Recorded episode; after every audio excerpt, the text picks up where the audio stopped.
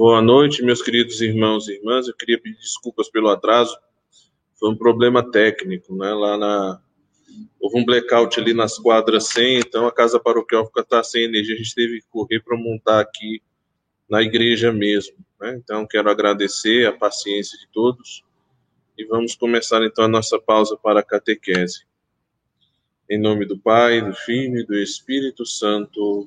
Amém. Vinde, Espírito Santo, enchei os corações dos vossos fiéis e acendei neles o fogo do vosso amor. Enviai vosso Espírito e tudo será criado e renovareis a face da terra.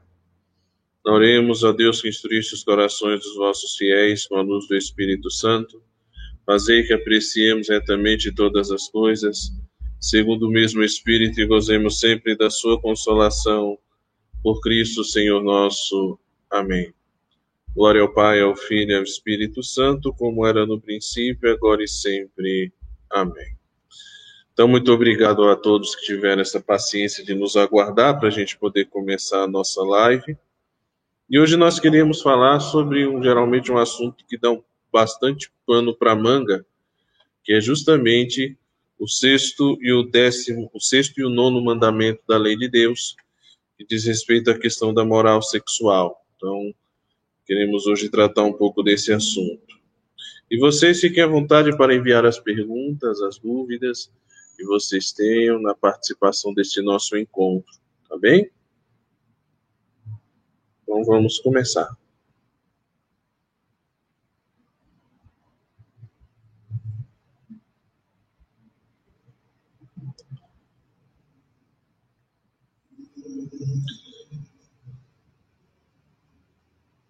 Sexto e nono mandamentos da lei de Deus. Então, nós temos aí para abrir o texto do capítulo 6 da primeira carta aos Coríntios, dos versículos 12 a 12 seguintes. Nós vamos ver até onde vai esse texto. Tudo me é permitido, mas nem tudo me convém. Tudo me é permitido, mas eu não me deixarei dominar por coisa alguma.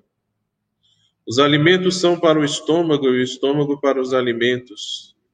Deus destruirá tanto aqueles como este, o corpo, porém, não é para a impureza, mas para o Senhor, e o Senhor para o corpo.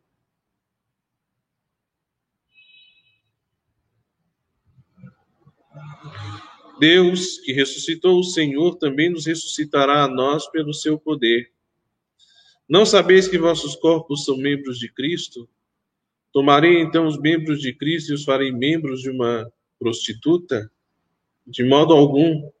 Ou não sabeis que o que se ajunta a uma prostituta se torna um só corpo com ela? Está escrito: os dois serão uma só carne. Pelo contrário, quem se une ao Senhor torna-se com ele um só espírito.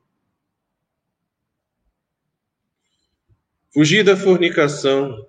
Qualquer outro pecado que o homem comete é fora do corpo, mas o impuro peca contra o seu próprio corpo. Ou não sabeis que o vosso corpo é templo do Espírito Santo que habita em vós, o qual recebestes de Deus e que por isso mesmo já não vos pertenceis? Porque fostes comprados por um grande preço, glorificai, pois, a Deus no vosso corpo esse é o texto da primeira carta aos Coríntios, capítulo 6, versículos 12 a 20.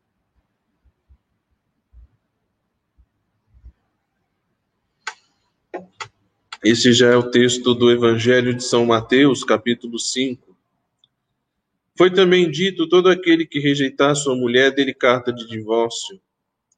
Eu, porém, vos digo: todo aquele que rejeita sua mulher a faz tornar-se adúltera a não ser que se trate de matrimônio falso, e todo aquele que desposa uma mulher rejeitada comete um adultério. Mateus 5, 27 a 32. Então, começando já as questões do catecismo. Qual é o dever da pessoa humana em relação à sua própria identidade sexual? Resposta: Deus criou o ser humano, homem e mulher, com igual dignidade pessoal e inscreveu nele a vocação do amor e da comunhão. cabe a cada um aceitar a sua própria identidade sexual, reconhecendo sua importância para a pessoa toda, a especificidade e a complementaridade. Bem, hoje a gente se debate muito com algumas questões contemporâneas relacionadas à questão hoje do que chamam de gênero. Né? O gênero seria uma espécie de, de construção social e a pessoa seria absolutamente livre para escolher ser aquilo que lhe apetece.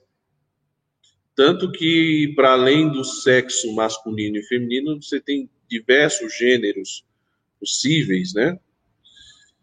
E hoje as pessoas, elas, digamos assim, elas meio que, que lutam, né? Debatem a questão da própria felicidade e liberdade. Seja o que você quiser ser, então, se você tem vontade de ser, seja. Né? binário, não binário, homem, mulher, é, bissexual, homossexual, transgênero, cisgênero, etc. E, bem, a igreja ensina né, que não é uma questão simplesmente de que um certo modo de viver a sexualidade será a garantia absoluta da minha felicidade. Pelo contrário, nós somos convidados e chamados, cada qual cabe, aceitar a própria identidade sexual, por mais difícil que isso seja. Né? Por mais difícil que isso seja, às vezes, por mais desafiador que isso seja, que essa experiência venha a ser. Então, não é fácil, muitas pessoas sofrem a questão da disforia de gênero, uma inadequação à questão do próprio sexo, então é, o homem vive num corpo, como eles costumam dizer, né? Eu sou homem, mas não eu sou uma mulher que vive num corpo de homem, então faz-se todos aqueles procedimentos de, de, de, de mudança de tomando hormônios, modificações corporais por meio de cirurgia, né? E, e, no fim das contas nem sempre a pessoa acaba sendo verdadeiramente feliz, né? Então, o que, que a igreja convida? Convida a que a pessoa aceite o seu, a sua situação, abrace a sua identidade sexual, que no caso a igreja ensina, nós temos masculino, feminino unicamente. E se a pessoa tem alguma dificuldade, que procure, né? Ajuda, orientação. Aqui não se trata do, do que o, a mídia chama de cura gay, mas é a questão da minha orientação para que a pessoa possa realmente né, se encontrar, procurar muitas vezes aprender a lidar com os conflitos interiores e aprender a conviver com a sua situação sem perder o equilíbrio. É, e que isso faz parte justamente dessa vocação à comunhão e, e, e ao amor. Né? Então, é, é um grande desafio dos nossos tempos conversar sobre esses assuntos, mas é, é urgente e necessário hoje. Né? E a igreja ela não vai simplesmente se deixar é, influenciar pelas opiniões do mundo. A igreja tem sua própria antropologia. E a nossa pregação, o nosso ensinamento, a nossa catequese, ela vai sempre caminhar de acordo com essa antropologia. Os movimentos de militância podem fazer a pressão que quiserem, os protestos que quiserem, mas o nosso ensinamento não vai mudar.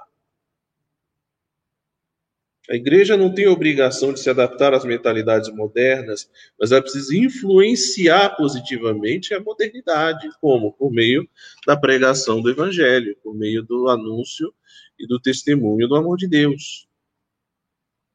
Então, o que a igreja ensina é isso. Cabe a cada um aceitar a sua própria identidade sexual, reconhecendo sua importância para a pessoa toda. a sua especificidade e complementaridade. A gente vai continuar aprofundando esse tema nas próximas questões. O que é a castidade? Muita gente pensa que castidade é simplesmente uma restrição comportamental, ou seja, uma pessoa casta é uma pessoa que não tem relações sexuais, é uma pessoa que não tem, é, que não exerce a genitalidade, né? Então, a pessoa casta seria, na opinião de muitos, uma pessoa castrada. E não é bem isso. Nós vamos ver que o ensinamento da igreja vai colocar a castidade não como uma restrição, mas como algo absolutamente positivo, bom. A castidade é a positiva integração da sexualidade na pessoa. Isso é a sexualidade. É a positiva integração da sexualidade na pessoa. A sexualidade se torna humana quando é integrada de modo justo na relação entre de, de pessoa a pessoa. Então, digamos, a castidade é a forma correta da gente se relacionar com o outro e consigo mesmo. A castidade é uma virtude moral, é ao mesmo tempo um dom de Deus, uma graça e um fruto do Espírito. É algo querido por Deus, é um dom de Deus, é um presente de Deus, é uma virtude humana a ser é, perseguida, alcançada e exercitada. Vejam que essa revisão da igreja não coloca a castidade apenas como uma restrição à atividade sexual, como as pessoas pensam, mas diz respeito à questão de uma positiva integração da pessoa.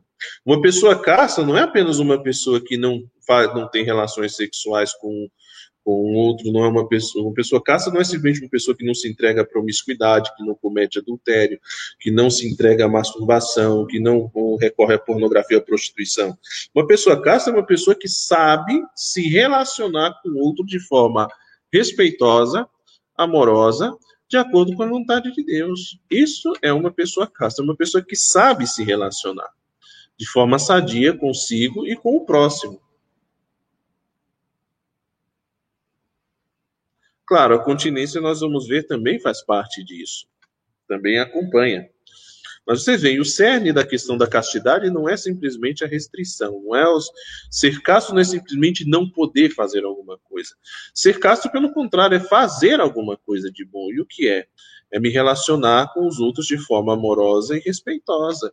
Seja uma pessoa do mesmo sexo, seja uma pessoa do sexo oposto. Isso é ser casto.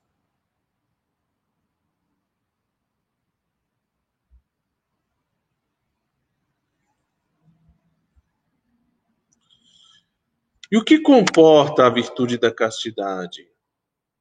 Né? Ou seja, quando falamos de castidade, nós estamos falando do quê? Né? O, que, o que, que implica a questão da vivência da castidade? Comporta a aquisição do domínio de si como expressão de liberdade humana voltada ao dom de si. Então, Primeira coisa, né? Comporta a aquisição do domínio de si como expressão da liberdade humana voltada ao dom de si. Então, muita gente pensa que o autodomínio é justamente uma repressão. É o pessoal um pouco da linha freudiana pensa assim, que você ter um autocontrole é você se reprimir, e você se reprimir é você se limitar, e se você se limita, você compromete sua própria liberdade em prol de outro, em prol de uma causa religiosa, em prol de uma questão ideológica. E a igreja ensina que não, o autodomínio me torna livre, não me amarra. Tem muita gente que, que, que, que não aceita o ensinamento da igreja sobre a castidade, porque acha que a prática da castidade é uma limitação da liberdade. Ah, padre, eu tenho desejo sexual por alguém, uma atração, então eu não posso exercer. Então eu não sou livre para viver a minha sexualidade. Você é livre. Mas a liberdade ela não foi feita para o mal, a liberdade não foi feita para o abuso. Trata-se justamente da liberdade de uma entrega total, ou seja, a gente não consegue amar e se entregar onde não há liberdade. Ninguém me pode obrigar a amar. A partir do momento em que eu sou obrigado a amar, eu já não estou amando. E uma entrega como expressão de amor, ela só tem sentido na medida em que é feita na liberdade. Então a castidade, ela é um exercício de liberdade, ao contrário justamente do que o mundo do que o mundo moderno pensa né? acreditando que castidade não é o mesmo que liberdade, que castidade é restrição, que castidade é limitação, é justamente, digamos assim, uma limitação à minha, aos meus direitos sexuais e reprodutivos. Desde os anos 60, as pessoas atrelaram a questão da felicidade e satisfação à questão da, da, da, da prática, da, da prática sexual, da, da prática da, da genitalidade e acham que pessoas livres e felizes são aquelas pessoas que têm uma vida libertina, uma vida promíscua, né? uma vida é, cheia de todos os tipos de desregramentos. Às vezes se pensa que justamente a prática do desregramento seria uma espécie de expressão de liberdade. E é justamente o contrário que a igreja ensina é que quanto mais né, livre eu sou, mais a questão da sexualidade vivida no amor e na, na, na entrega se passa a ter sentido. Passa a ter sentido. Entende? Então é justamente um contravalor em relação ao que o mundo ensina.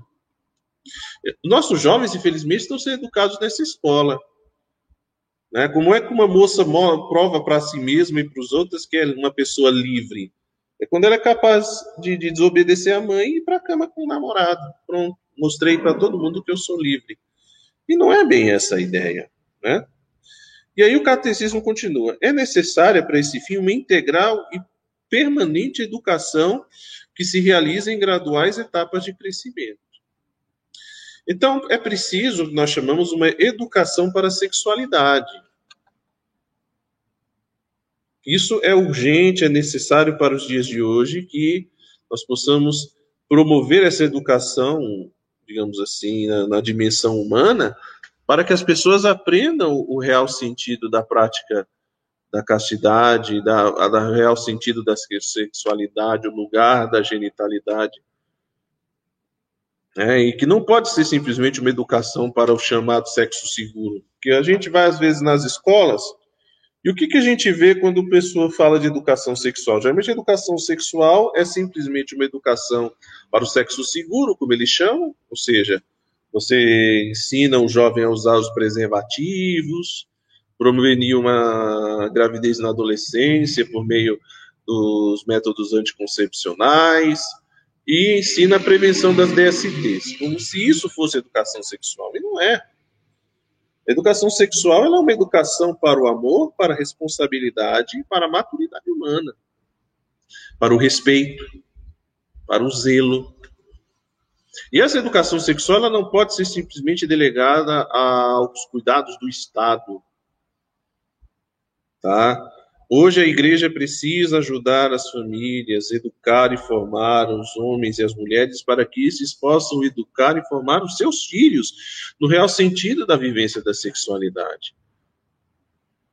Não é fazer como se fazia lá na, há uns 40, 50 anos, ou mesmo antes, quando, por exemplo, um pai queria iniciar o filho sexualmente, levava o filho num prostíbulo para ter relações sexuais com garotas de programa. Não ensinar o rapaz a respeitar